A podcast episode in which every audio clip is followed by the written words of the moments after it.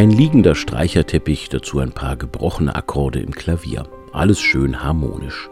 An diesem musikalischen Setting ändert sich erst einmal nichts. Erst nach und nach verändern sich die Klavierfigurationen leicht, die Streicher folgen.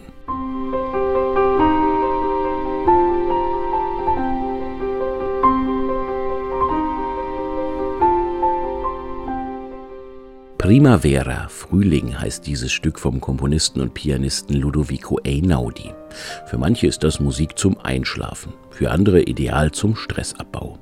Vor allem Klassikpuristen bekommen beim Hören dieser Klänge erst richtig Stress.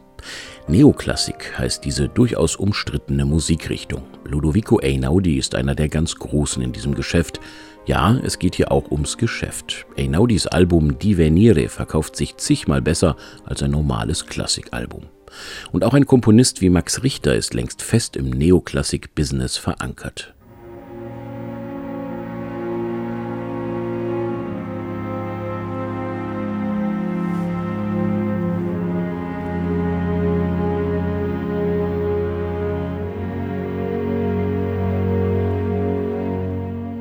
On the Nature of Daylight, über die Natur des Tageslichts, so heißt dieses Stück von Max Richter aus dem Jahr 2004. Ein Streichorchester spielt einfach nur traurige Akkorde.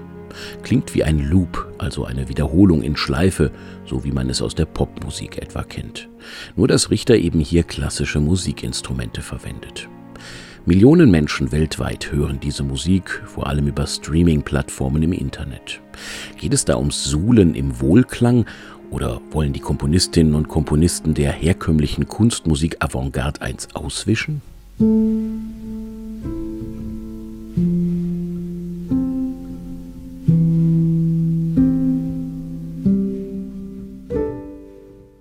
Präpariertes Klavier, ein paar jazzhafte Improvisationen und ein minimalistisches Klangbild. 433, A Tribute to John Cage, so heißt dieses Stück des Berliner Musikers Nils Frahm. Hier bezieht er sich auf ein berühmtes Werk von John Cage. Auch Frahm ist einer der ganz Großen der deutschen Neoklassik-Szene. Wie viele seiner Kolleginnen und Kollegen will auch er von der Schublade Neoklassik nichts wissen. Der Begriff ist ja auch problematisch. Klassik ist für die meisten schließlich immer etwas Herausragendes, etwas Elitäres. Aber genau das wollen die Stars der Neoklassik eben nicht. Sie musizieren lieber bewusst weiter zwischen vielen sehr unterschiedlichen Stilen.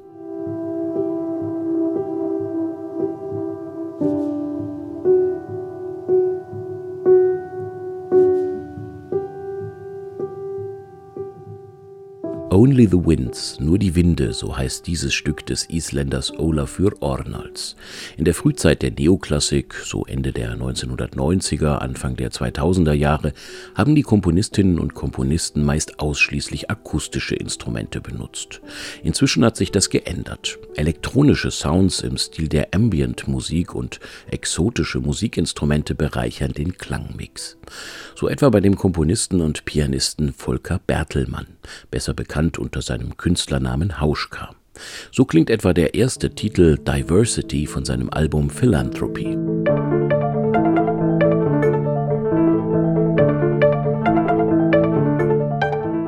Hauschkas Biografie ist in gewisser Weise typisch für einen Neoklassiker.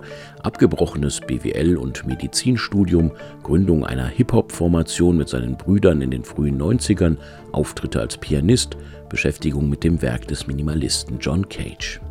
Als Komponist wird er einem breiten Publikum vor allem durch seine Filmmusiken bekannt. Auch bei ihm gilt, schräge Harmonien oder komplexe Rhythmen sucht man in seiner Musik vergeblich. Es herrschen ausgewogene Proportionen und ein gleichbleibender Rhythmus.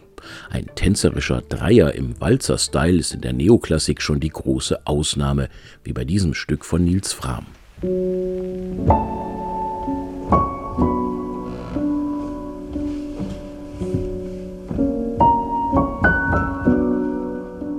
Auch das gehört zur Neoklassik, Nebengeräusche des Instruments und des Spielers oder der Spielerin.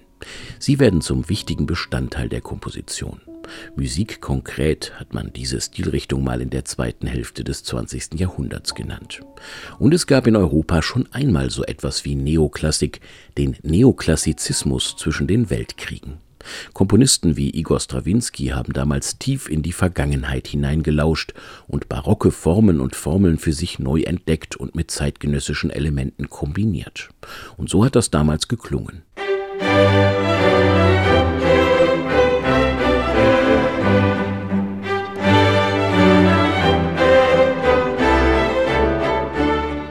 Klar, Neoklassizismus klingt anders als Neoklassik, aber beide haben etwas gemeinsam, was wir heute gerne Retro nennen, den Rückgriff auf eine vielleicht etwas idealisierte Vergangenheit. Generell scheint mir, dass unter dem etwas zu einfachen Label Neoklassik einiges zusammenkommt. Das Bedürfnis nach etwas Vertrautem, die Sehnsucht nach Entspannung und Entschleunigung und vielleicht auch der Wunsch zur Neubelebung der angestaubten Klassikszene. Ob einem die sanft plätschernden Klangkaskaden nun gefallen oder nicht, Neoklassik scheint jedenfalls den Nerv unserer hektischen und polarisierten Zeit zu treffen. Und wie so oft in der Musikgeschichte, auch hier wird sich irgendwann die Spreu vom Weizen trennen.